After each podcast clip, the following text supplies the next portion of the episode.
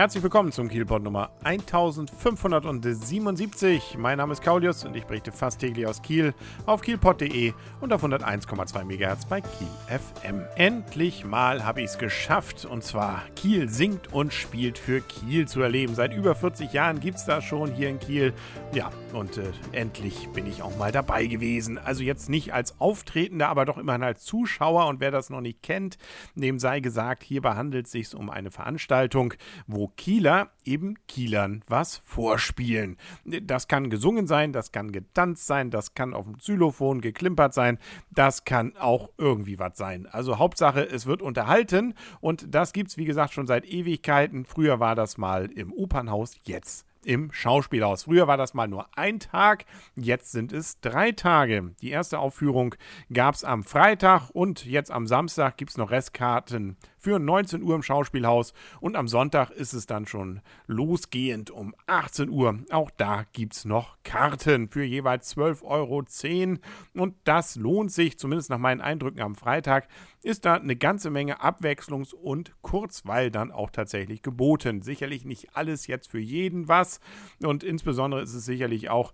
eine Begeisterung für die, die dann auch jemanden kennen auf der Bühne, aber selbst für die, die da keinen kennen, kann das wirklich sehr unterhaltsam sein. Und wenn einem irgendwas nicht gefällt, nach fünf Minuten kommt eh schon wieder der Nächste, der dann dort was vorführt. Und das sind wirklich teilweise hochkarätige Sachen. Also insbesondere weiß ich die Gitarrenspieler, die jetzt an diesem Freitag aufgetreten sind, das war schon wirklich gut, soweit ich das denn selber beurteilen kann.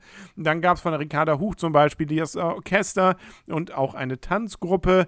Dann gab es von, ach, was weiß ich alles, von Bauchtanz über Gesang, Kinder, das kommt ja immer gut, insbesondere wenn sie dann noch irgendwie nicht immer das genau machen, was man von ihnen erwartet und, und, und. Also da ist eine Menge, was man an diesem Tag dann jeweils erleben kann. Und ähm, dabei muss man aber zugeben, nicht jeden Tag gibt es das gleiche, um nicht zu sagen, es gibt keine Wiederholungen.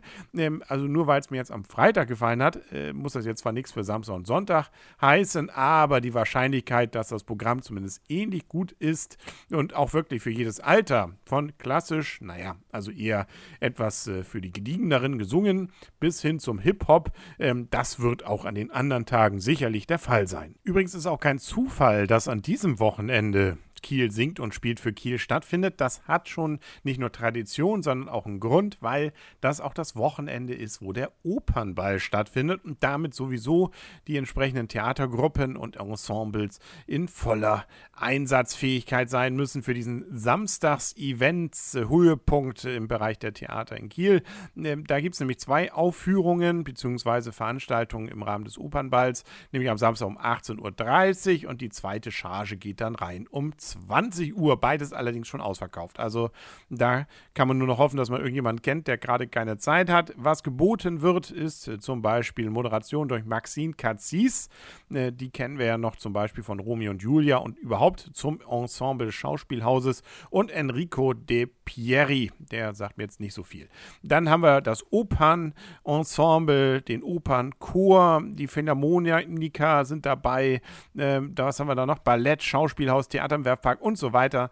Also das lohnt sich, äh, aber wie gesagt, äh, für die spontane Entscheidung ist es eh zu spät, sei aber der Chronistenpflicht geschuldet hier nochmal erwähnt. Holstein Kiel übrigens spielt auch an diesem Wochenende, nämlich um 14 Uhr am Samstag, allerdings in Cottbus. Da sollte man sich also zügig dann auf den Weg machen am Samstagmorgen. Leider gibt es wohl auch keine Fernsehbilder live. Zumindest habe ich nichts gefunden, was in diese Richtung hindeutet. Man muss sich dann also auf die Live-Ticker der Kieler Nachrichten bzw. von Holstein dann entsprechend konzentrieren und mitfiebern fiebern und hoffen, dass es auch gerne wieder mal ein Sieg sein kann beim Absteiger aus der zweiten Liga. Und ob es damit was geworden ist und was sonst so in Kiel an diesem Wochenende los war, das äh, hören wir dann morgen wieder auf kielpot.de und auf 101,2 MHz bei Kiel FM. Bis dahin wünsche ich alles Gute, euer und ihr Kaulius und tschüss.